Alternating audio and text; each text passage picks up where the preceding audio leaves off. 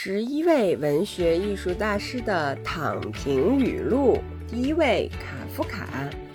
我最擅长的事就是一蹶不振。我当然是毫无计划的，毫无前景的。我不能走入未来，而是跌入未来，滚入未来，磕磕绊绊的进入未来，是我能做到的。我最大的能耐是躺着不动。卡夫卡有个会挣钱的爹。使他不用为钱操心，但老爸的强势给他造成了精神的威压，心理十分不健康。不过这反而成就了他的文学。一蹶不振，痛苦时怎么办呢？他说：“为了让自己脱离精神上的痛苦，我又开始提笔书写。”这就是说，还得起来。第二，加缪。我们有时会沉湎于苦恼而无法自拔，躺平不动，没有斗志，也没有未来。诺贝尔文学奖得主加缪，幼年时期生活很艰辛，长大后半工半读读大学。这话仔细体会一下，其实含有自我勉励之意。嗯，加缪的帅也是有名的，法国当时就有“帅加缪，丑萨特”的说法。帅哥都这么努力，看来我得起来了。第三，木星。我的修身原则：一不工作，二没人管，三一个人。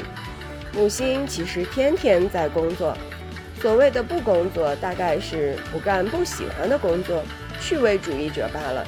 他有时一天能写一万字，身体不好了还坚持一天也写五千字。第四。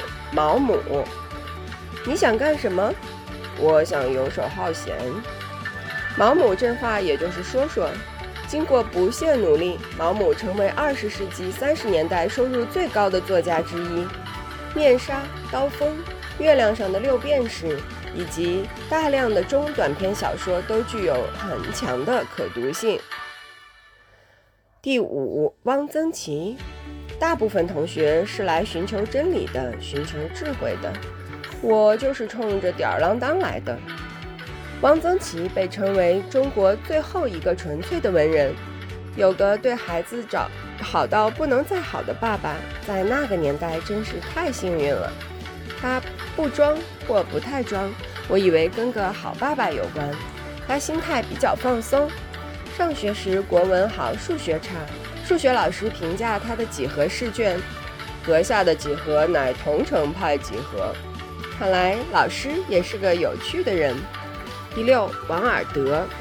为了赢回我的青春，我什么都愿意做，除了锻炼、早起，做个对社会有用的人。唯美主义文学大师王尔德也是有名的毒舌，听他讲话需要点机智。第七，托尔斯泰。他的日记，一八五八年九月十九日，很愉快，决定了应当爱，应当劳动，就这样。一八五八年九月二十日，很累，不想爱，也不想劳动了。日记里记录的是大师的日常而已，有时这样，有时那样，差不多类似一张一弛吧。帕慕克，第八，帕慕克。奥尔罕·帕慕克说：“我不想去上学了，因为太困、太冷了。